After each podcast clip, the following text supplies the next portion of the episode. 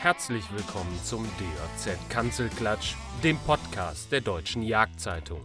Parallel zum Titelthema der aktuellen Ausgabe bekommen Sie hier wieder mächtig was auf die Ohren. Viel Spaß beim Zuhören. Ja, sehr verehrte Zuhörer, herzlich willkommen zu einer neuen Ausgabe des DJZ Kanzelklatsches, der letzten Ausgabe nicht des Jagdjahres, sondern des äh, Jahres 2022. Es ist kurz vor Weihnachten. Wir haben heute den 23. Dezember. Und äh, ja, mein Name ist Peter Diekmann. Ähm, fast immer dabei beim Podcast. Und äh, dieses Mal haben wir uns überlegt, dass wir mal das Thema Fallenjacht äh, machen wollen. Und da habe ich mir einen nicht nur sehr bekannten, sondern auch sehr versierten Fallenjäger rausgesucht. Äh, ihr kennt ihn alle, das ist der Ralf Bonnekessen, unser DJZ-TV-Kameramann. Und Ralf ist begeisterter Fallenjäger schon seit mehreren Jahren. Äh, davon geträumt hat er, glaube ich, schon seit Kindheitstagen. da wird er uns gleich mal was zu sagen. Und äh, ja, Ralf, erstmal herzlich willkommen. Schön, dass du dabei bist. Ja, herzlichen Dank für die Einladung. Ich freue mich dabei zu sein. Vor allen das Dingen bei diesem Thema ja, dass du es noch kurz vor deinem, vor deinem äh, Skiurlaub geschafft hast, hier äh, noch ein bisschen Zeit frei zu schaufeln. Ja. Ähm, also Ski, genau, ich habe, glaube ich, sogar viel mehr Zeit, weil Skiurlaub wird nichts aufgrund mangelnden Schnees. Das tut mir so unfassbar leid für dich. Ja, das höre ich, hör ich raus. Das höre ich raus. Sehr gut. Nee, wollen wir mal direkt starten. Ralf, ich habe das ja, irgendwie im Hinterkopf, dass du, ähm, ja, du bist ja so ein, so ein Trapattoni, ne? Also nicht ein Trapattoni, sondern ein Trapattoni schon seit Kindheitstagen. Ich habe es im Hinterkopf, dass du als Kind irgendwie schon davon geträumt hast, irgendwie mal als Trapper äh, zu leben, so ungefähr. Du hast, glaube ich, irgendwelche mm. Bücher gelesen, Jack London oder was war das? Äh, erzähl mal. Sicherlich.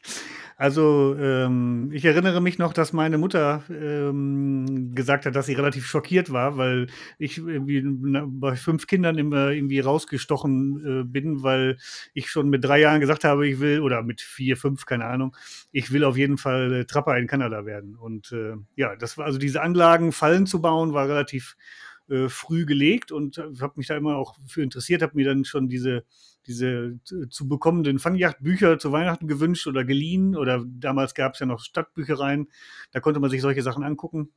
Und äh, ja, also Fangjagd, Fangen hat mich immer schon interessiert, auf jeden Fall.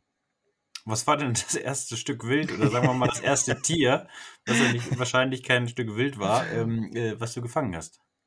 Und wie, also das erste, und wie hast du es gefangen? Ja, also das, das erste, das erste war ähm, äh, eine Heckenbraunelle. Das ist eine wunderschöne, völlig unscheinbare Singvogelart. Ich habe damals gedacht, ich hätte einen Spatz gefangen, aber das war so dieses klassische, das heißt also einen alten Vogelkäfig hingestellt, äh, Körner drunter, Stöckchen drunter, Bindfaden. Der Bind, die Schnur ging dann durch unsere Balkontür. Die konnte man äh, so halb zumachen und da ging die Schnur dann noch durch und dann, sobald ein Vogel drunter saß, ähm, habe ich halt den Stock weggezogen und der Vogel war gefangen. Und ich hab, war stolz wie Oscar und habe den natürlich dann auch in, in, äh, in den Keller gepackt, im, im, im, Käfig und wollte ihn halt halten. Und dann kam, weiß ich noch ganz genau, damals eine Bekannte vorbei und sagte, ach, das ist ja eine Heckenbraunelle. die, war, die war so ganz schockiert, dass ich da diesen armen Vogel halte, dem, äh, der auch irgendwie das Futter, was ich ihm da reingestellt habe, gar nicht fressen wollte, weil er, äh, glaube ich, ähm, ja, ich, ich meine, dass das ein, eigentlich ein reiner Insektenfresser ist oder vielleicht im Winter auch dann Körner, aber ja, auf jeden Fall falsch gehalten, aber das war meine erste Beute. Wie viele Tage hat er überlebt oder hast du ihn wieder freigelassen? Nein, ich, ich, habe ihn also auf drängenden Wunsch dieser Bekannten dann wieder freigelassen.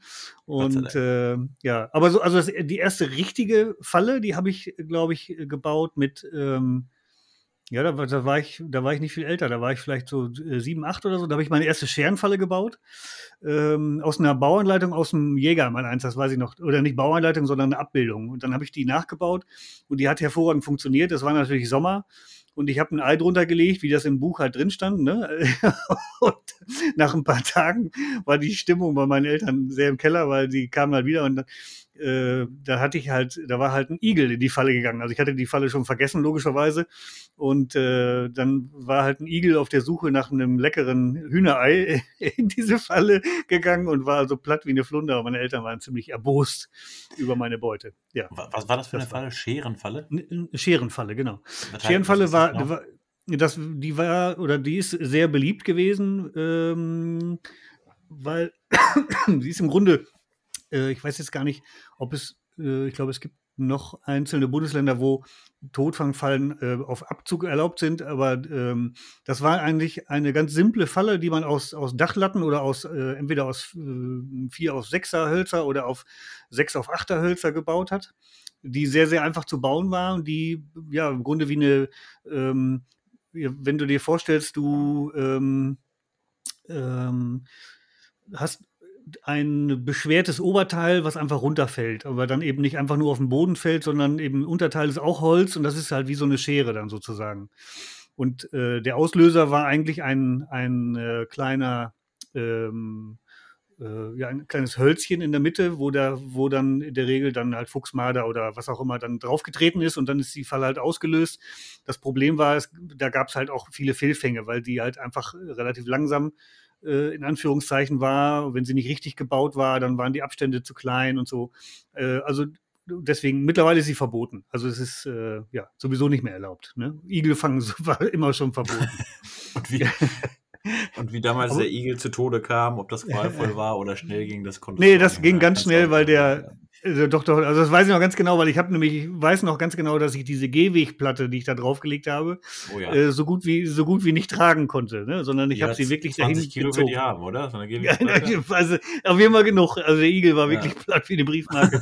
also das war, das war jetzt rein vom, vom, äh, äh, ja, es tat mir natürlich leid, aber rein vom, äh, vom Tötungsakt her war es ja. eine schnelle Geschichte ich glaube, wir müssen dem Zuhörer an der Stelle mal kurz sagen, also es ist, diese Tat ist sowohl verjährt, weil äh, ja. Ralf Bonnekessen ist nämlich so fast schon OP von seinem Alter her und äh, äh B äh, gab es, glaube ich, damals auch noch eine andere Gesetzeslage. Als ja, genau. Hunting, Hunting OP, mein neuer YouTube-Kanal. genau.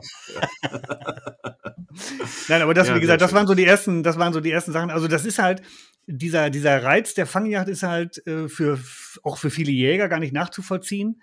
Ähm, aber ich sag mal, das kennen ganz viele Leute, die mal eine Mausefalle aufgestellt haben. Also diese Spannung, so nach dem Motto, irgendwie, ich muss halt so ein Tier überlisten, dass es genau von da und da kommt und jetzt den Köder so aufnimmt, dass er halt die Falle auslöst. Also das ist schon eine spannende Geschichte. Und äh, je vorsichtiger und je, ja, je vorsichtiger das Wild, desto spannender wird das. Okay, dann wagen wir mal den Sprung in die Neuzeit und ähm, wie aktiv bist du denn eigentlich gerade? Hast du, wie viel, wie viel Fallen hast du gerade ähm, laufen? Also im Moment, äh, im Moment nichts, äh, muss ich gestehen, weil ich äh, dies Jahr noch nicht dazu gekommen bin. Im letzten Jahr habe ich mich so ein bisschen der, äh, der Nutria-Yacht verschrieben und habe dann auch, äh, habe da ja auch einen kleinen Beitrag drüber gemacht und hatte dann ähm, äh, ja dafür zwei Fallen ausprobiert, die auch so ein bisschen wasserresistent sind. Das ist, ähm, und zwar habe ich einmal diese, diese einläufige Weka invasiv gehabt und ähm, dann hatte ich äh, als andere Falle, neuartige Falle, diese Trapper Profi Neozon, heißt die. Ähm, und die fand ich, die finde ich sowieso sehr geil vom Prinzip her, weil im Grunde gibt es keinen Auslöser mehr, sondern es ist im Grunde wie eine Betonwipprohrfalle, wo ja das ganze Betonrohr wippend gelagert ist und dann den Auslöser äh, macht. Und auch diese Falle, die ist, glaube ich, ich würde jetzt mal sagen, 80 Zentimeter lang, ist ein äh, Blechrohr in dem Falle und dieses ist in so einer, in so einer Wippe aufgehängt. Und ähm, so, und das äh, Interessante daran ist, ich mach, muss also da ein bisschen Erde reinmachen, damit es sich irgendwie natürlich anfühlt. Aber es sieht für das Tier drinnen aus wie einfach ein, ein äh, Abflussrohr oder ein, ein Kanalrohr oder was auch immer. Also es gibt nichts, äh, was da irgendwie reinragt oder dass er irgendwo drauf treten muss, sondern der, das Tier geht einfach, betritt die Falle und wenn es einen bestimmten Punkt überschreitet, dann kippt eben das ganze Rohr und damit löst hinten die Klappe aus und die fällt, diese, bei dieser einläufigen Falle fällt eine Klappe zu und das Tier ist gefangen und in einem dunklen Fangraum. Und ähm, das Spannende fand ich daran, oder finde ich nach wie vor daran, dass es eben, ja, es gibt in, der, in dem Falleninnenraum keine beweglichen Teile, keinen Faden, den das Tier durchbeißen kann oder, oder den man wieder, nachdem sich ein Tier gefangen hat, wieder, wieder äh, implementieren muss, sondern dieser Fangraum, das ist also total simpel und finde ich eigentlich auch genial. Also ich würde mir wünschen, dass es diese Art von Falle vielleicht in Zukunft nicht nur aus Metall gibt, sondern vielleicht auch aus Kunststoff oder aus Beton oder so. Also die Spielarten sind eigentlich ähm, ja enorm groß was man daraus Aber machen könnte. die Falle klingt sehr einfach. Ähm, wie sieht es da mit Selbstbau aus? Kann man nicht da einfach irgendwie so ein, so ein äh, äh, Rohr sich im Baumarkt holen und den Rest alleine zusammenzimmern? Oder ist das. Doch, das habe ich natürlich auch gemacht. Das war also, bevor ich die Falle äh, jetzt zur Verfügung gestellt bekommen habe. Ich habe sie dann ja äh, auch an, an einen, an einen anderen Fangjäger weitergegeben, der damit auch nach wie vor erfolgreich äh, Nutrias und vor allen Dingen Waschbären fängt. Ähm, und ich habe es auch selber probiert. Da ist es, äh, da muss ich eigentlich so sagen, da waren die Fehler äh, im Grunde in meiner, äh, ja, in meiner dilettantischen Bauweise. Also die, das Prinzip an sich funktioniert. Ähm, das, aber da muss man ein bisschen tüfteln. Also das würde auch zum Beispiel mit so einer, mit so einer Holzkiste funktionieren, wo man einfach, ähm, äh, ja, einfach eine, eine Leiste drunter baut, dass sie eben wippt und man kann ja dann mit einem mit einer Beschwerung oben. Also ich habe dann zum Beispiel einfach Sand genommen, den ich in einen Vakuumbeutel gepackt habe und vakuumiert habe. Äh, das hat den Vorteil, wenn ich einen normalen Sandsack nehme dann, und es fängt an zu regnen, dann wird der schwerer als gewünscht. Deswegen habe ich Mhm. halt so einen Vakuumbeutel genommen.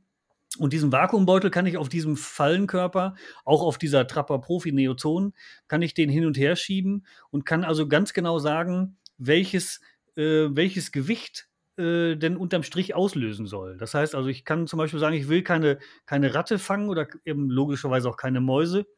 Also erhöhe ich das Ge Gewicht meinetwegen auf 500 Gramm oder meinetwegen auch auf ein Kilo Mhm. äh, bei einer bestimmten äh, Stelle und kann genau bestimmen, an welcher Stelle die Falle auslöst. Also es ist schon Mhm. faszinierend.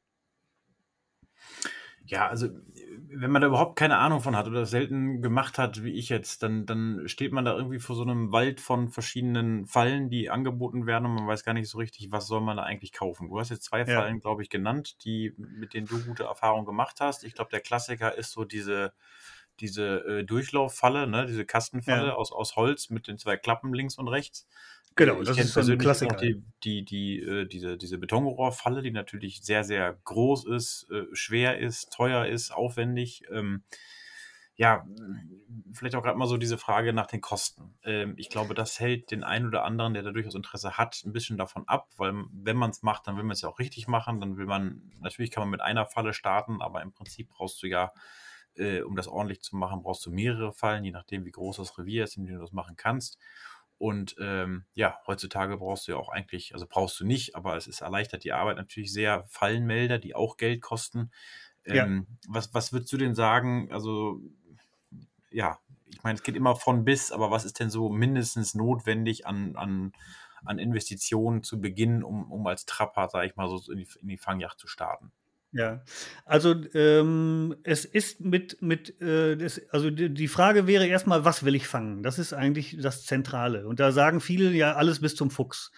Ähm, und das muss man dann auch fairerweise sagen. Natürlich sagen äh, die Anbieter dieser Fallen oder von allen Fallen äh, bis Fuchsgröße. Das heißt also, da ein Fuchs, der suizidgefährdet ist, äh, der würde sich da noch reinzwängen können. Äh, dann wird die Falle verkauft als äh, für Fuchs und so weiter. Und das ist natürlich Blödsinn, weil der Fuchs einfach so sicherlich unser schlauestes Wild ist, was, dem wir nachstellen können und der geht einfach nicht überall rein. Ähm, das wenigste. Also ich möchte mal sagen, also fangen wir mal andersrum an. Also es gab früher äh, Totfangfallen, die spitze waren. Also es gibt dieses klassische Mardereisen, das ist ein Eiabzugeisen. Äh, das hat einen, äh, einen Durchmesser ein bisschen kleiner als 40 Zentimeter. Das gab es von der Firma Weißer oder gibt es immer noch von der Firma Weißer, weil es, glaube ich, auch immer noch in ein oder zwei Bundesländern erlaubt ist. Und dieses Eisen ist hervorragend, weil ich habe ähm, für den Marder mehrere Fangbunker. Äh, diese Fangbunker werden beködert irgendwann. Die, also die stelle ich meinetwegen, im, die muss ich, müssen nicht das ganze Jahr draußen sein, aber die stehen meinetwegen ab, äh, ab Oktober stelle ich sie raus oder ab September, fangen an zu ködern mit, äh, mit Eiern. Und äh, in dem Fangbunker, wo das Ei zwei, dreimal äh, regelmäßig, also zwei, drei Tage hintereinander jede Nacht rausgenommen wurde, da gehe ich mit meinem Eisen hin und stelle die Falle rein und am nächsten Tag ist der Marder drin. Das geht also wie es Plätzchen backen. Das ist absolut super. Ähm, und das, da kann natürlich auch ein Melder dran, aber es ist wirklich so, wenn der Marder regelmäßig kommt, wenn ich ihn zwei, drei Tage hintereinander habe, dann kann ich davon ausgehen, dass er, äh, wenn ich die Falle reinstelle, ist er am nächsten, spätestens am übernächsten Tag drin. Also das ist sehr, sehr effektiv. Aber das funktioniert äh, nur mit einer Totschlagfalle. Das, das funktioniert nicht nur mit einer Totschlagfalle, sondern das, da war es so, dass der Vorteil, dass ich eben nur ein paar Kisten bauen konnte Äh, das ist ja relativ günstig und ich konnte dann aber mit einer Falle, die natürlich, die ich kaufen muss, die, äh, die jetzt für mich damals als Student oder als äh, war die dann relativ teuer, da hatte ich dann halt nur ein oder zwei, aber mit denen konntest du halt eine Menge Fangbunker bedienen. Das war so der Vorteil. Hm. Ähm, mit, der, mit der, heute ist es so, heute stelle ich eine Lebenfalle ähm, und äh, die stelle ich direkt, kann ich direkt Fänge stellen, äh, wenn ich einen Melder dran habe. Melder ist äh, Pflicht, also wenn es in Bundesländern noch nicht Pflicht ist, das glaube ich aber nicht, dann sollte man es aber trotzdem machen. Also ein Melder ist ähm, insofern eigentlich viel wichtiger als die Falle, weil ich nicht immer hin muss. Also es ist, ähm, es ist eben so, mit diesem Melder habe ich die Möglichkeit, solange ich dort irgendein Netz habe und Empfang habe, kann ich halt die Falle an Plätze stellen, wo ich einfach nicht jeden Tag hin muss. Aber ähm, trotzdem sollte man die Fangplätze so wählen, äh, dass sie, ähm, ja, dass sie gut zu erreichen sind, weil ich muss erstmal die Falle hinbringen, dann muss ich halt immer regelmäßig Köder hinbringen oder ich muss auch regelmäßig nachgucken ähm, und so weiter. Deswegen sollte man die Fangplätze so wählen, dass sie gut, ähm, ja, vielleicht vom Auto oder vom Weg aus einsehbar sind. Entschuldigung. Ähm, und aber auch gut zu erreichen sind, weil äh, ich, das war mein größter Fehler, den ich am Anfang gemacht habe. Ich habe Plätze gesucht, da musste ich also äh, kilometerweit durch den Wald, da hatte ich relativ schnell die Faxen dicke und äh, deswegen, also gute Erreichbarkeit ist äh, ganz wichtig, äh, dass hm. man auch den Spaß nicht verliert. Ne? Ich glaube, wir müssen ähm, mal kurz äh, nochmal äh, zwischenhaken da wegen ja. dieser ganzen gesetzlichen Vorschriften. Das ist immer, glaube ich, ganz entscheidend, äh, gerade jetzt ja. hier bei uns im Föderalismus ähm, ihr müsst euch da selber noch mal ein bisschen als Zuhörer äh, äh, kundig machen, sage ich mal, was euer in eurem Land so los ist, was da die die Fallenverordnung sagt, was da für Vorschriften sind. Ähm, ich glaube auch sowas wie Fallenlehrgang. Das ist, glaube ich, nicht in jedem Land vorgeschrieben, dass man einen Fallenlehrgang machen muss, äh, um das auch äh, praktizieren zu dürfen. Aber es gibt sicherlich Bundesländer, wo man das machen muss. Ich glaube, du wohnst in NRW, da muss man es sogar, ne?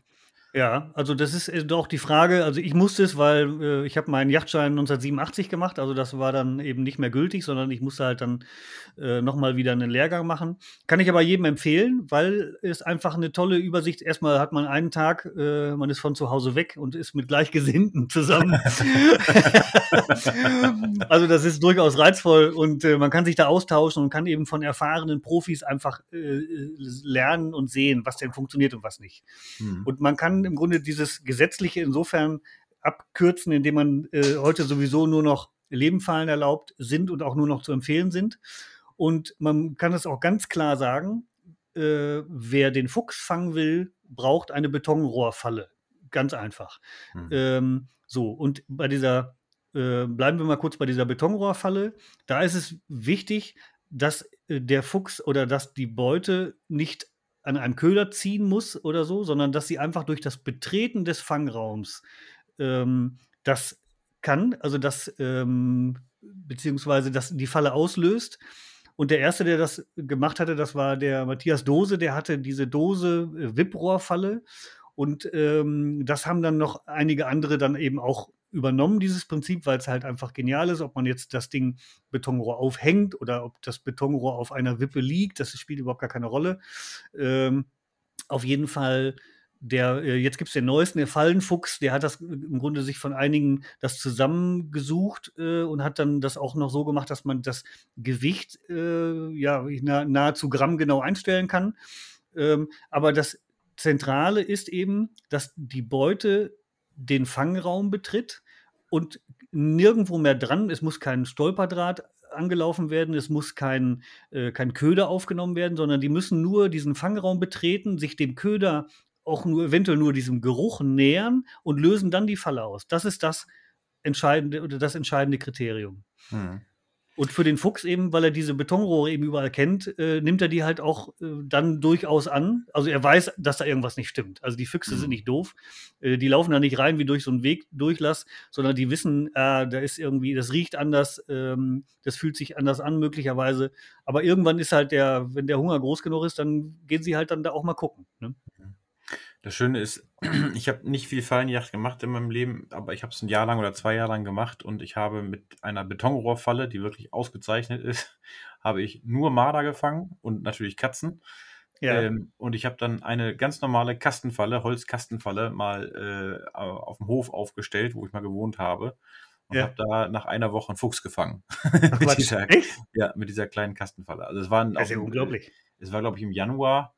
Ähm, und dieser Fuchs hatte, glaube ich, ich weiß nicht, drei, dreieinhalb Kilo oder sowas. Ne? Also war wohl ein Jungfuchs aus dem Jahr. Und äh, aber ich habe mich auch in Schnitzel gefreut, als ich gesehen habe, da ist ein Fuchs drin. Also der passte da wirklich so gerade rein in die Falle. Ne? Also da war nicht mehr viel Platz.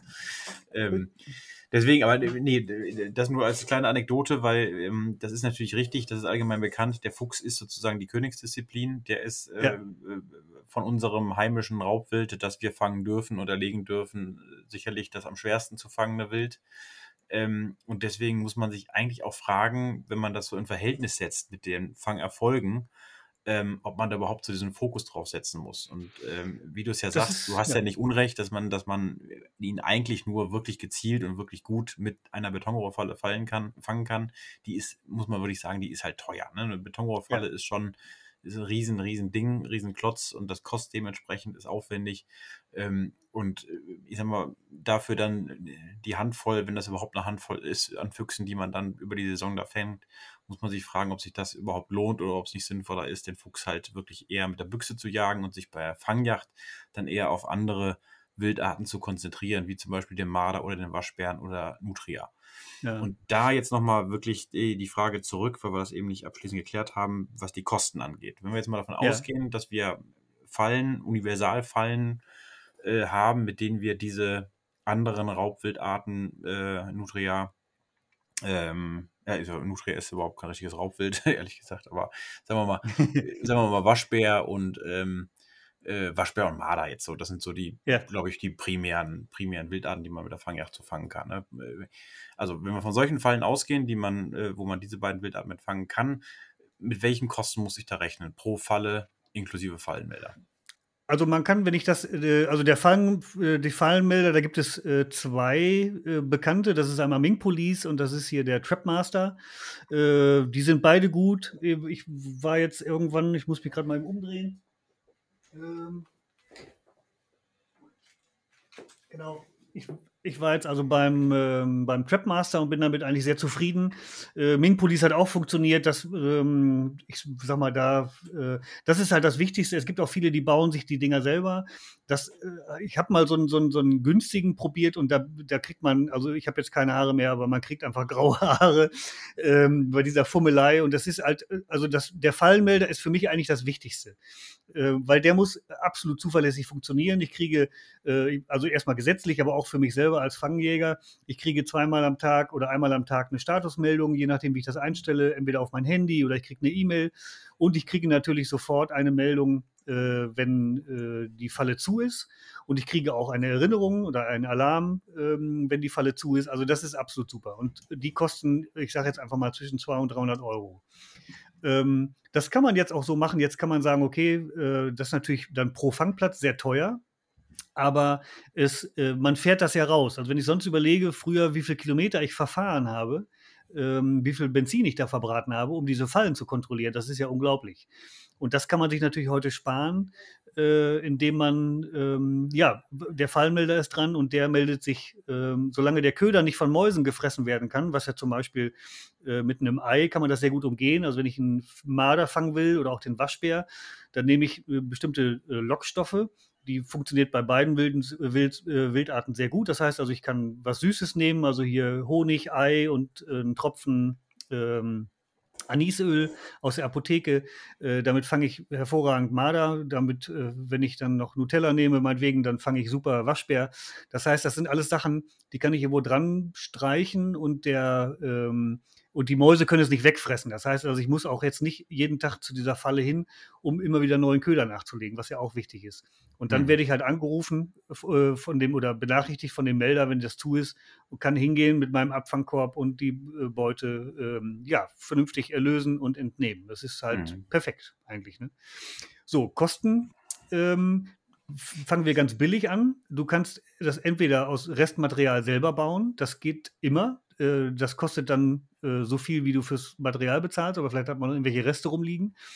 Der Waschbär und auch das Nutria, äh, die gehen überall rein. Also die sind, das macht richtig Spaß, die zu fangen, weil die sind, äh, äh, denen ist das völlig egal, wie das Ding aussieht.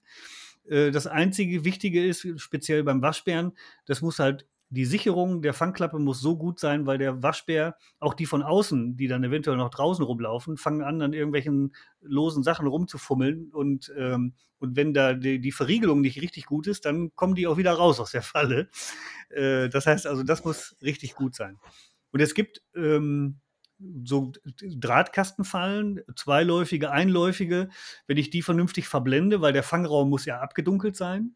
Wenn ich die also richtig verblende, mit, entweder mit Holz oder mit, mit, äh, mit Teichfolie oder sowas, dann kann ich mir eine Drahtkastenfalle für äh, 40, 50 Euro kaufen, eine einläufige, und die funktioniert. Also damit kann ich mhm. fangen, problemlos plus Melder. Okay, also sagen wir mal 250 Euro mit Melder ähm, genau. kannst du pro Falle eigentlich so sagen. Und ja.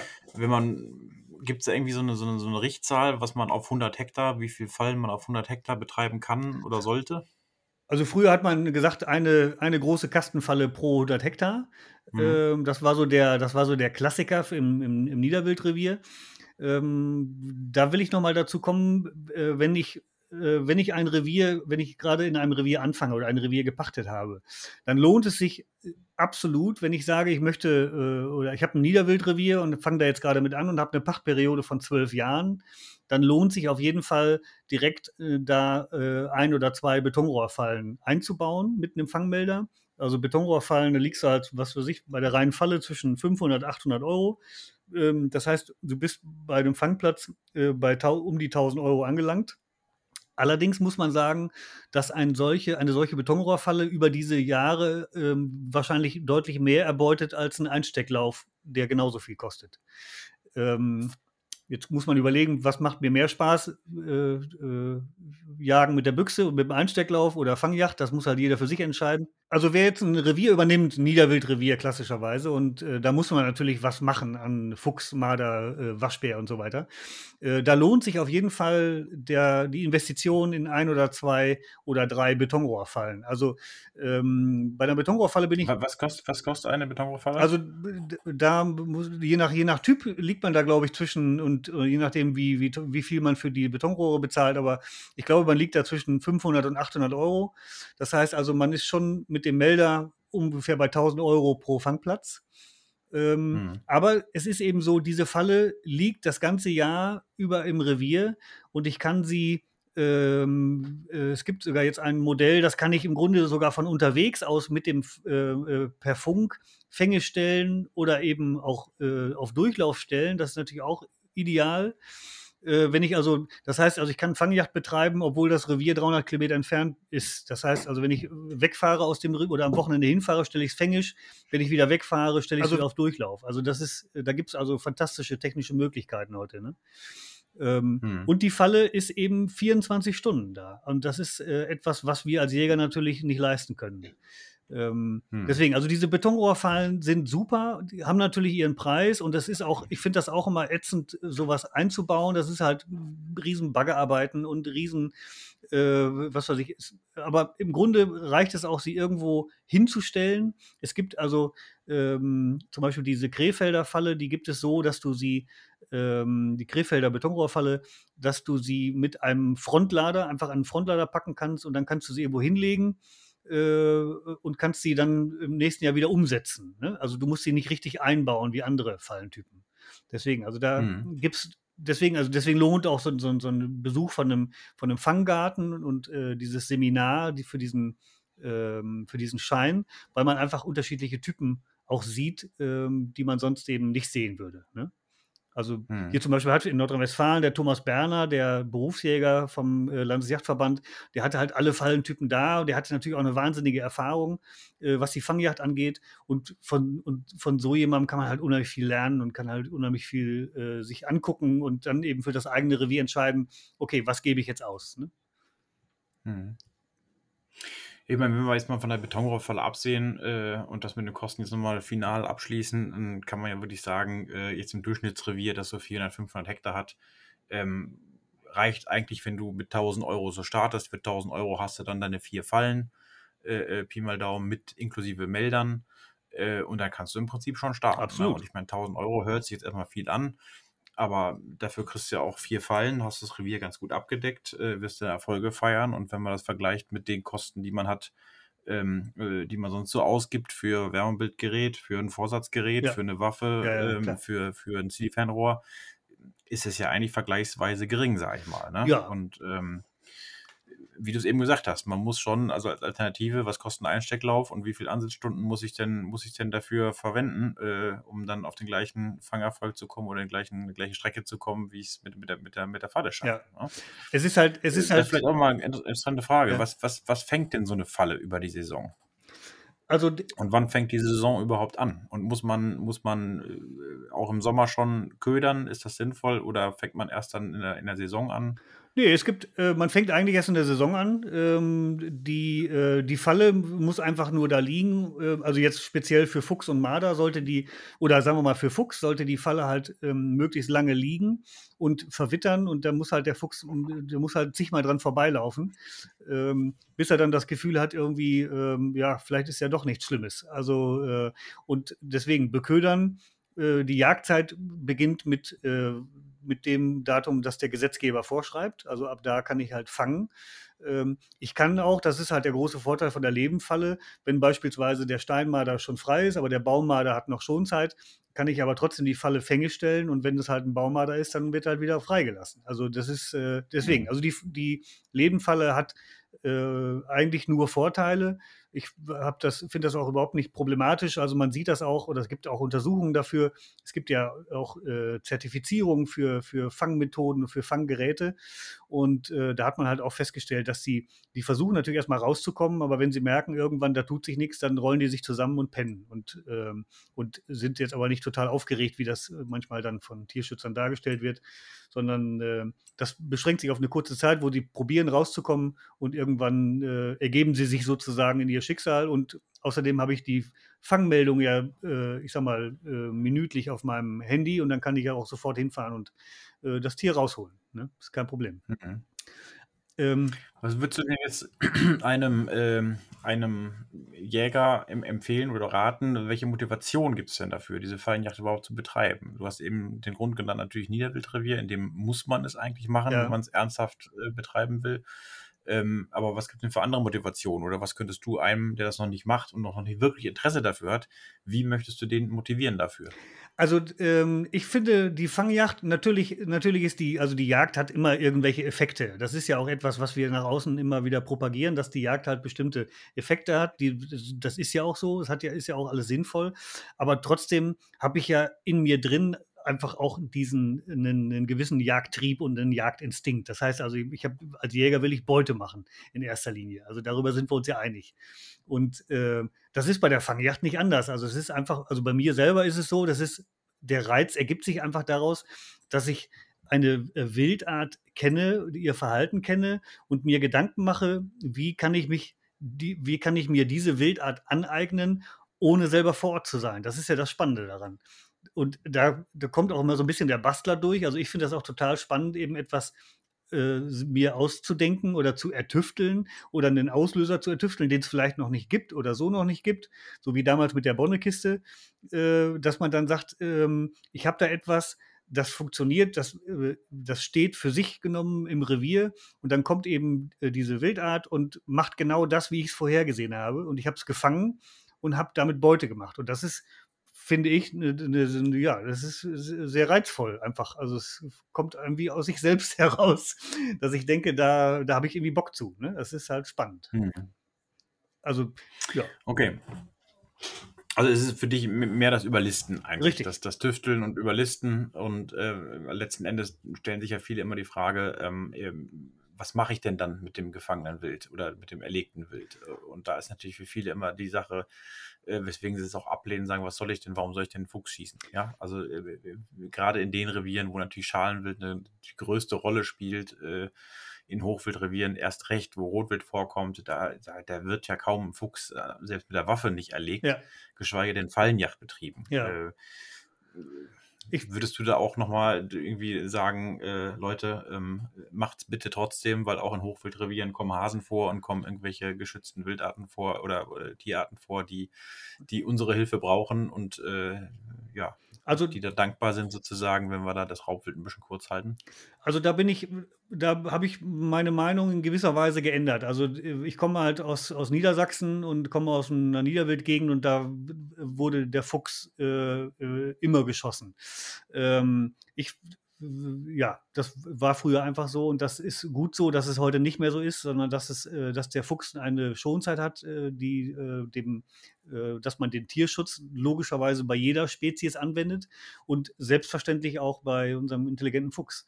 Ähm, und dass deswegen zum Beispiel ähm, äh, ja, eine ganz normale Schonzeit hat und selbst auch in Bundesländern, wo er ja ganzjährig, wo man ihn ganzjährig bejagen darf, äh, finde ich, ist es selbstverständlich, dass man eben äh, in der Aufzuchtphase von, äh, von Ende Februar bis äh, Juni, Juli eben keinen Fuchs schießt, ne? sondern wartet eben dann, bis die Jungfüchse soweit sind, äh, dass man sie kriegen kann.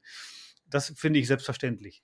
Ich würde auch, ganz ehrlich, ich würde den Fuchs auch in einem Hochwildrevier nur dann schießen, wenn ich ihn verwerte. Das heißt also, wenn ich sage, ich, ich erlege ihn und ich will den Balk verwerten. Also nur einen Fuchs schießen, um ihn zu schießen, finde ich, brauche ich nicht. Also muss jeder für sich wissen, ich brauche es nicht mehr. Also ähm, ich finde, das ist, dass wir unserem Wild immer, äh, ja, also mit sehr viel Verantwortung oder dass wir mit unserer Aufgabe sehr verantwortungsvoll umgehen müssen.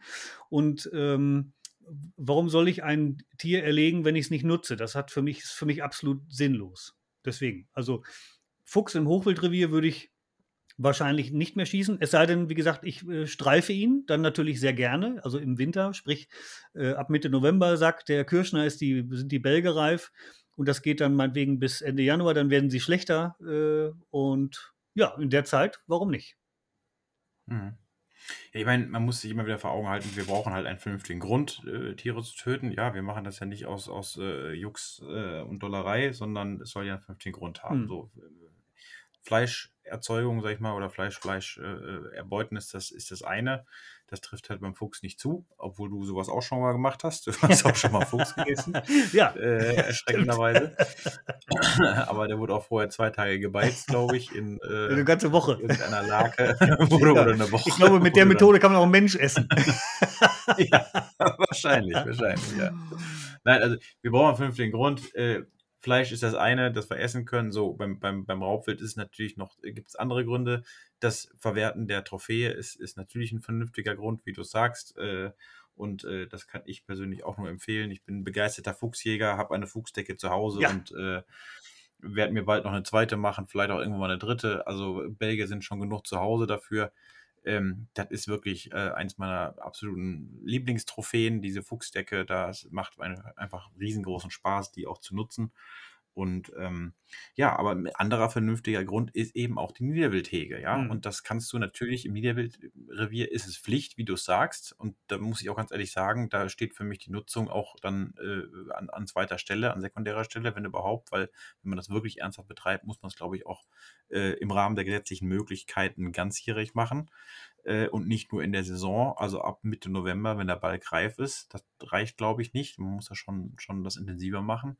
Und du kannst natürlich, wenn du Fuchs, äh, Jungfüchse beispielsweise schießt im Frühjahr oder auch auf den Stoppeln dann, wenn sie schon ein bisschen, bisschen selbstständiger unterwegs sind, ähm, da ist da nichts mit, mit Balknutzung, ja. Nein, das stimmt. Ähm, das stimmt. Also das ist ja auch im Niederwildrevier wieder, deswegen habe ich ja gerade gesagt, bewusst im Hochwildrevier, ne?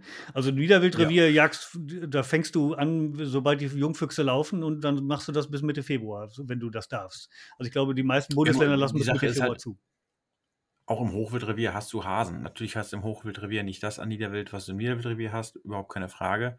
Aber auch da sind Hasen und warum nicht äh, äh, da das auch machen? Die Frage ist ja immer, oder das wird als Argument immer vorgebracht, ja, das macht ja viel zu viel Beunruhigung. Mhm. Äh, logisch, wenn ich ein Rotwildrevier habe, Rotwild ist empfindlich, da muss ich schon ein bisschen aufpassen, wie ich das handhabe. Aber selbst im Hochwildrevier, wo Rotwild vorkommt, kann ich mit mir natürlich Randgebiete vorknöpfen, wo ich Fallen platzieren kann, äh, wo ich relativ wenig Unruhe damit auch mache mhm. und das Rotwild daran sich auch nicht wirklich stört. Mhm.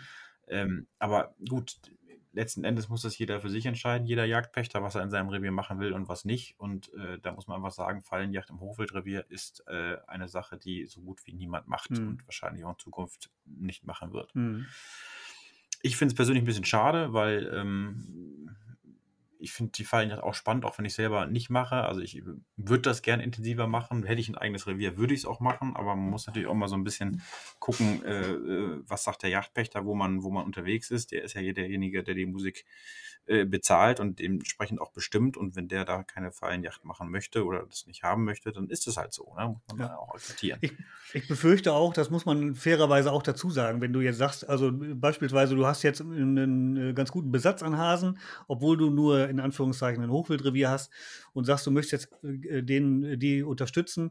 Also und, es, und du bist eben das einzige Revier, äh, das das macht, dann mhm. ist das wirklich sehr, sehr schwierig, ne? weil du müsstest du ja wirklich äh, im Grunde für die anderen Reviere mitarbeiten. Also äh, mhm. ich habe das gesehen zum Beispiel bei dem ähm, Schutz der, der Großtrappen im Havelland, ähm, also hier westlich von Berlin. Ähm, da gibt es ja noch so einzelne Exemplare, die haben ja, glaube ich, alle einen Vornamen, weil es nur noch so wenig gibt.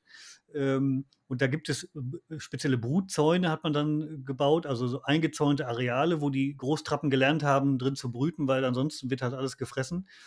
Und die haben halt auch versucht, irgendwie dann der Füchse Herr zu werden. Das heißt also, die, die Vogelschützer und die, die Naturtierschützer haben also mit den Jägern zusammengearbeitet, äh, was Fangjacht und Prädatorenmanagement anging. Und, äh, aber die haben auch gesagt, es, ähm, es müssten dann wirklich auch mehr mitmachen. Ne? Also es müssten dann auch die um mhm. oder mehr Reviere rum drumherum mitmachen.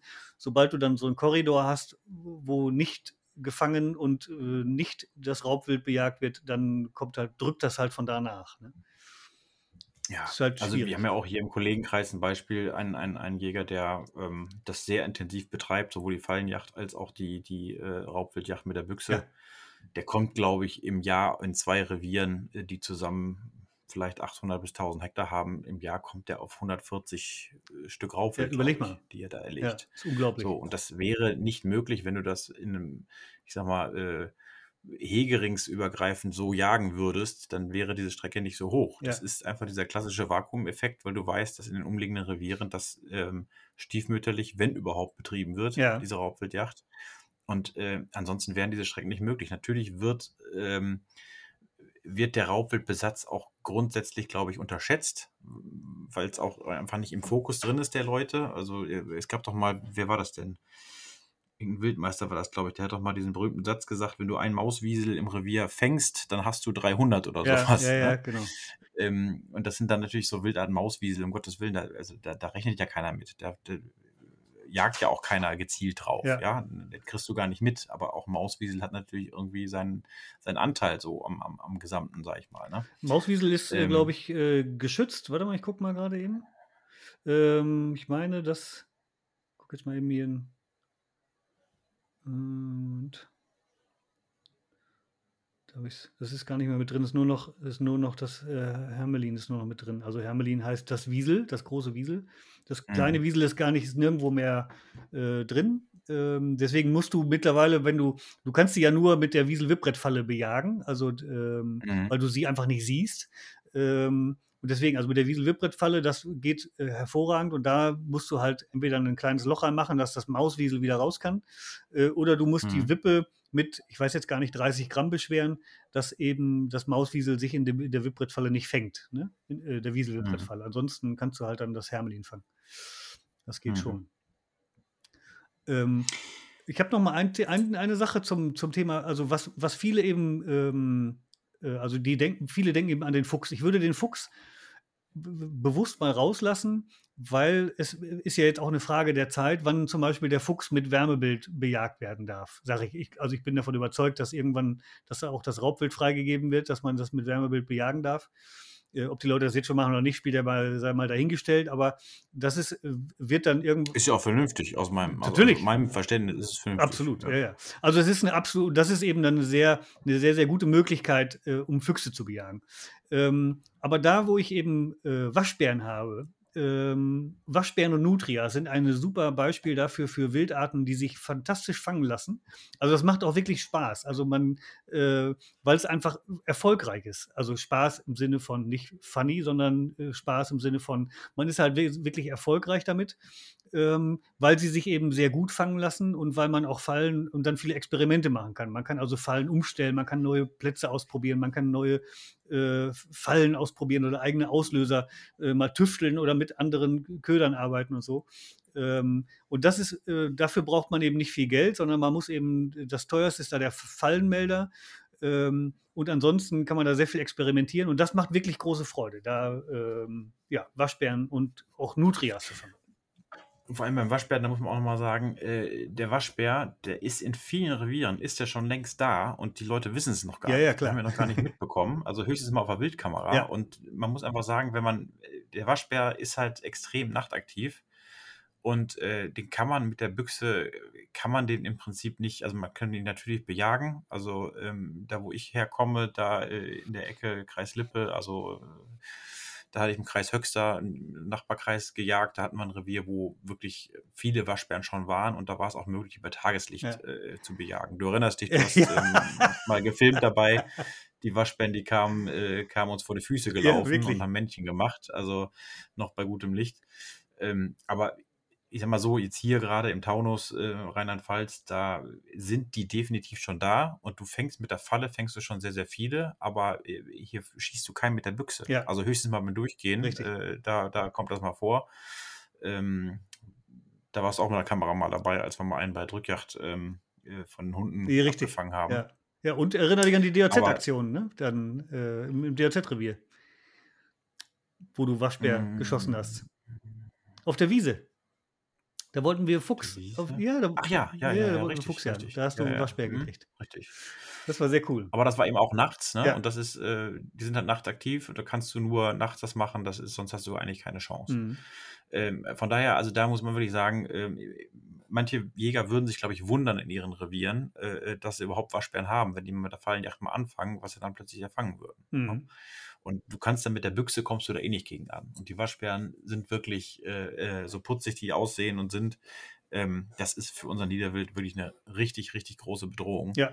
Ähm, weil die mit ihren Händen einfach überall hinkommen. Die kommen auf jeden Baum und äh, äh, greifen überall rein. Also das ist wirklich, wirklich eine, eine große Gefahr und da müssen wir eigentlich aktiv Ja. werden. Also viel aktiver als, wir- als wir sind. Und man kann sie wirklich, also ich finde es toll, man kann Waschbär prima nutzen. Ne? Das ist ein toller Balk. Kann man sich Mützen von machen und alles Mögliche. Ähm, das lohnt sich schon. Ne? Und ich bin ja auch immer ein großer Freund, äh, also, der, also sowohl der Nutzung von dem, was wir da äh, schießen oder fangen. Und äh, ich habe jetzt gesehen, äh, ne, es gibt auch einige Rezepte für Waschbären. Also die ko- kommen natürlich aus Amerika. Aber das will ich natürlich auch ausprobieren. Also äh, die muss man natürlich gut durchbraten, wegen der äh, Trichiden, die er wahrscheinlich hat. Ähm, Mhm. Aber Trichinen sterben ja bei 65 Grad, also auch das kriegt man hin. Und ähm, ja, deswegen, also das will ich auf jeden Fall nochmal machen. Äh, Waschbär fangen und ähm, ja, und dann essen. du bist herzlich eingeladen. Ja, ich glaube, ich muss weg. Ich habe noch Wurst im Auto. Aber so, also zum Beispiel, ich habe noch nie einen Waschbär geschossen ähm, und ich habe jetzt mit äh, Shivi äh, einen Plan gemacht, äh, dass wir, der hat jetzt ein, äh, ein Revier in, Brandenburg und der hat re- regelmäßig Waschbären da und wir haben jetzt dann für nächstes Jahr mal so eine Woche ausgemacht, wo ich da hinfahre und äh, ja, wo ich dann mal versuchen will, meinen ersten mit der Waffe zu erlegen, also bezieh beziehungsweise ähm, ja, auf dem Ansitz zu erlegen. Ne? Also nicht zu fangen, Ja, sondern ja. Äh, auf dem Ansitz. Hm. Und äh, aber das muss man richtig planen. Und ähm, ja, es, und das ist eben wirklich kein Selbstläufer, also so einen Waschbären äh, zu schießen. Also fangen ist, Hm. glaube ich, kein, ich wollte immer mal ausprobieren, vielleicht mache ich das in der Woche, dass ich mal eine Falle mitnehme und gleichzeitig eine Falle aufstelle und dann versuche, äh, was ist schneller, Falle oder Ansitz. Ne? Ähm, Mhm. Mal gucken, wie das, wie das funktioniert.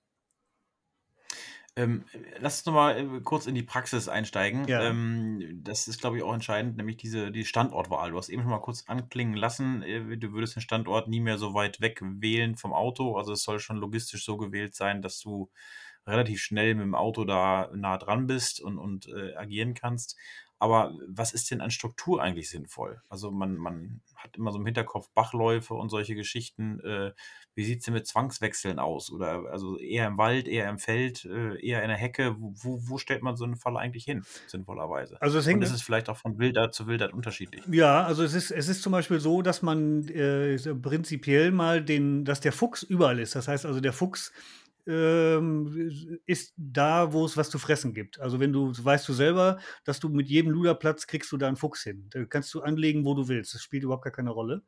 Äh, und das ist beim Marder nicht der Fall. Das heißt also, der Marder hat bestimmte Pässe, die er einhält. Und ähm, ich habe die Erfahrung gemacht, dass man an bestimmten Stellen einfach kein Marder hinlocken kann, auch wenn ich dann den Duft hoch bis äh, in den Baum oder so zwei, drei Meter hoch spritze mit, mit so einer äh, mit so einer Blumenspritze, äh, um dann irgendwie den anzulocken, äh, habe ich an dem Platz keinen Marder gekriegt. Und dann bin ich ähm, 50 Meter woanders hingegangen oder 100 Meter und habe dann plötzlich zwei oder drei gefangen. Also ähm, deswegen, der Marder hat, da, da kann man äh, da finde ich im Wald immer sehr gut so We also Wegekreuze. Das heißt also, der auch, auch die äh, Marder und Fuchs nehmen unheimlich gerne irgendwelche Wege. Also die machen sich einfach, äh, logischerweise, wie alles wild, äh, dass sie einen normalen Weg langlaufen oder den zumindest mal teilweise nutzen. Deswegen ist so eine Wegekreuzung immer gut oder so an so einem Holzpolter. Ähm, ja, überall da, wo die natürlich Nahrung vermuten können. Ähm, aber einer der wichtigsten Faktoren heute ist leider, dass man natürlich gucken muss, dass sie nicht gefunden wird von irgendwelchen Leuten, die ähm, damit nichts Gutes vorhaben. Das ist ein Wegekreuz ja, oder also was super ist, ist dann, wie gesagt, so, so, ein, so ein, das Holzpolter wird, aber es gibt so Holzpolter, die bleiben einfach liegen, weil sie eh schon halb verrottet sind. Äh, und dahinter zum Beispiel kann man gut was machen oder äh, ja, es gibt so, so Möglichkeiten, wo man das halt dann so ein bisschen abgeschirmt machen kann. Aber ja, wie du schon sagst, äh, Du hast jetzt kein, keine, ähm, keine Idee oder kein, kein Tipp, wie man rausfinden kann, wo jetzt Marderpass lang geht, äh, außer dass man jetzt vielleicht abfährtet, wenn man Schnee liegt. Ja, doch, das ist, ähm, also das Abfährten ist super. Also das ist natürlich, äh, also das im Winter, das Ausneuen ist natürlich hervorragend, dass ich äh, den Marder erkennt man sofort an diesem Mardersprung, diese äh, zwei Eindrücke hintereinander. Ähm, äh, nebeneinander, ähm, die er macht, also den, der ist sehr, sehr leicht zu erkennen. Und das ist natürlich super, wenn ich sehe, da läuft er oder da lief er, dann ist das äh, auch sicherlich in der Nähe kein schlechter Platz, um da eine Falle zu stellen. Und, äh, und bei der Marderfalle ist es auch so, dass ich, die muss ich jetzt nicht das ganze Jahr draußen haben, die kann ich auch irgendwann im September aufstellen äh, und leg dann halt immer ein Ei davor, ein Ei rein. Und äh, so, wenn die weg sind, irgendwann kann ich dann, kann ich dann die Kiste Fänge stellen. Ne? Ähm, mhm das beim Fuchs, die Falle sollte halt möglichst lange draußen bleiben, logischerweise, so lange wie möglich oder immer da bleiben. Ähm, was bei der Betonrohrfalle ja in der Regel sowieso der Fall ist. Also die wird nicht mehr umgestellt, sondern die baut man einmal hin und das war's. Ähm, mhm. Der, äh, ne genau, das war mit dem Marder. Was hatten wir noch? Ist, ist das denn sinnvoll, wenn man jetzt eine Falle dahinstellt, äh, das habe ich auch mal gehört, dass man den Eingang so ein bisschen ebnet? Also gerade bei so einer Kastenfalle, da haben wir ja dann, das ist ja aus, aus, aus Brettern, die, was haben die für, für, für eine Dicke, ich weiß nicht, äh, anderthalb Zentimeter vielleicht so. Dann ist da ja eine Kante, die da auf dem Waldboden steht. Soll man die angleichen mit, mit, mit Dreck oder sowas, dass der, ja, dass sie quasi so durchgehen können und soll man innen drin dann auch nochmal Erdreich so ein bisschen einbringen oder, oder irgendwas anderes, dass es möglichst natürlich wirkt oder ist das alles wurscht? Ähm, nee, Wurst auf gar keinen Fall, sondern alles, was, also ich sag mal so, das, ähm, was auf gar keinen Fall passieren darf, äh, ist, dass eine Falle, die betreten wird, irgendwie kippelig ist. Das heißt also, äh, wenn die einfach nur auf den Boden gestellt wurde und der tritt vorne drauf und dann gibt die Falle so ein bisschen nach, das ist, führt garantiert nicht dazu, dass äh, das Wild irgendwie diesem diesem Körper vertraut, sondern eher ein bisschen vorsichtiger ist. Ne? Äh, dann ist ja auch, mhm. weil ja auch sowieso jede Falle hat ja dann noch ein bisschen Menschengeruch und sie kriechen ja auch nicht unbedingt in jedes Loch, ähm, nur weil es irgendwie gut riecht, sondern werden dann vielleicht skeptisch. Die, äh, die beste Erfahrung habe ich eigentlich gemacht mit äh, entweder mit Betonplatten, deswegen bei der Bonnekiste dieser Betonboden, weil der einfach sehr solide ist und weil sie das eben auch von diesen Betonrohren kennen. Ähm, was super ist, ist bei diesen Drahtkastenfallen, weil diese Drahtkastenfallen kann ich komplett in den, äh, im, ja, mit, mit dem gleichen Erdreich versehen, den Boden, wie in meiner Umgebung. Ich muss halt mhm. darauf achten, dass diese Fangklappe vernünftig schließt, äh, nach wie vor. Aber da habe ich zum Beispiel äh, sehr gut Marder mitgefangen, indem ich so eine äh, einläufige Drahtkastenfalle äh, hingestellt habe, auf den äh, so ein bisschen Erdreich weggekratzt habe, reingestellt habe und dann wieder äh, das gleiche Erdreich wieder rein in die Falle und dann ist der Gitterboden sozusagen weg. Und dann läuft der Marder ja auf demselben Boden weiter. Das heißt, wenn er die Falle betritt, ist das, der, ist das derselbe Boden, den er draußen auch hat. Und mhm. äh, ob das jetzt wichtig ist oder nicht, ist, spielt eigentlich keine Rolle, weil es, also ich weiß, dass es funktioniert. Und es ist ein Punkt weniger, wo vielleicht irgendein Mal da sagt, hoppla, weißt du so, also das ist keine Unterbrechung, ne? sondern ähm, mhm. es geht einfach so glatt durch. Und äh, daher kommt ja dieser Spruch, glatter Gang, glatter Fang, ähm, der, ist, der ist nach wie vor gültig, glaube ich. Mhm. Und sollte man dann noch ähm, den Eingang der Falle, also Ein- und Ausgang der Falle, ähm, vielleicht noch so ein bisschen so einen Zwangswechsel machen, also dass man da links und rechts vielleicht so kleine Wälle aufbaut mit, mit, mit, mit Stöckern oder, oder Ästen, mhm. dass man das Raubwild da vielleicht auch so ein bisschen hinleitet zu der Falle oder ist das eher kontraproduktiv? Das äh, kann kontraproduktiv sein, wenn dann, äh, äh, oder beziehungsweise es ist auch gar nicht nötig, ähm, weil der, weil das, also entweder mache ich eine Falle auf einen Zwangswechsel, dann beködere ich sie auch nicht, weil der Köder würde dann eher äh, dazu führen, dass das Wild skeptisch wird. Also wenn ich einen Zwangswechsel mache, dann mache ich einen richtigen Zwangswechsel, also so diese typische Sanduhrfalle. Ähm, dann fängt sich aber auch alles, was da durchläuft. Also dann habe ich halt auch irgendwie alle paar Tage dann eben mal ein Hase oder Kaninchen drin, ne? wenn die dann nur so da durchkommen. Mhm. Ähm, aber auf eine Falle auf einen Zwangswechsel oder zum Beispiel das, das was super ist, ist eben äh, ein Balken über einen, äh, über einen Bach drüber weg. Äh, das funktioniert ganz hervorragend für Raubwild. Und diese Falle sollte aber nicht beködert werden, weil das würde eher, das würde eher zu Skepsis führen, dann. Okay. Behaupte ich mal. Also das, das ähm, geht ganz gut. Okay, dann Köder nochmal ganz kurz. Du hast eben schon mal anklingen lassen, was da, was da möglich ist, aber ja. ähm, sag das nochmal wildartenspezifisch, also jetzt mal nur auf, ich sag mal, äh, äh Nutria, auch wenn es kein richtiges Raubwild ist, äh, passen, aber ja was, womit fange ich Nutria, womit fange ich Waschbär, womit fange ich einen Marder und womit fange ich einen Fuchs? Also äh, Nutria ist ganz einfach. Äh, da äh, ne, nehmen alle, äh, auch professionellen Nutria-Fänger, die ich kenne, nehmen alle Apfel. Auch ich habe das äh, mit dem Apfel äh, probiert und fangen mit dem Apfel hervorragend. Man kann auch, wenn man jetzt sagt, irgendwie, es will man mal ausprobieren, es gibt, der Thomas Berner hat zum Beispiel diesen, dieses äh, Pronubi rausgebracht. Das ist im Grunde einfach ein, äh, ein äh, Lockstoff, also wie, ein, wie so ein Pumpspray, also wie so ein Zerstäuber. Das ist einfach nur dieser Duftstoff und das riecht halt einfach wie Apfel. Und ähm, ich weiß nicht, ob er noch was anderes reingekippt hat, aber ähm, also das, auch das funktioniert. Ähm, das muss man halt kaufen, muss man halt überlegen, will ich jetzt Duftstoff kaufen oder will ich Apfel kaufen? Äh, beides muss man bezahlen. Aber äh, es geht beides auf jeden Fall ähm, der, der Waschbär, äh, sagen viele, dass er äh, eben mit süßen Sachen gut zu fangen ist, also auch mit, eben mit Nutella wird er oft erwähnt. Ähm, die Erfahrung habe ich auch gemacht, dass es hervorragend fängt. Äh, manche sagen auch Fisch. Also Fisch ist äh, immer insofern schwierig, weil ich sehr viel Katzen fange. Äh, ob ich das dann will oder nicht, sei dahingestellt. Hier in Nordrhein-Westfalen muss man sie dann zum ähm, Fundbüro bringen. Fundbüro gehen. Genau, weil es eine Sache ist, äh, die man, mhm. äh, Katzen dürfen nicht ähm, getötet werden. Und also muss man natürlich nicht, aber. Äh, ja, das ist die Frage. also empfohlen. Ja, ja, genau. Also ich würde es empfehlen. Es ist halt, äh, mhm. theoretisch darf ich ja auch eine, ich weiß nicht, ob ich die wieder rauslassen darf, aber das ist ein anderes Thema. Also auf jeden Fall muss ich sie zum Fundbüro bringen.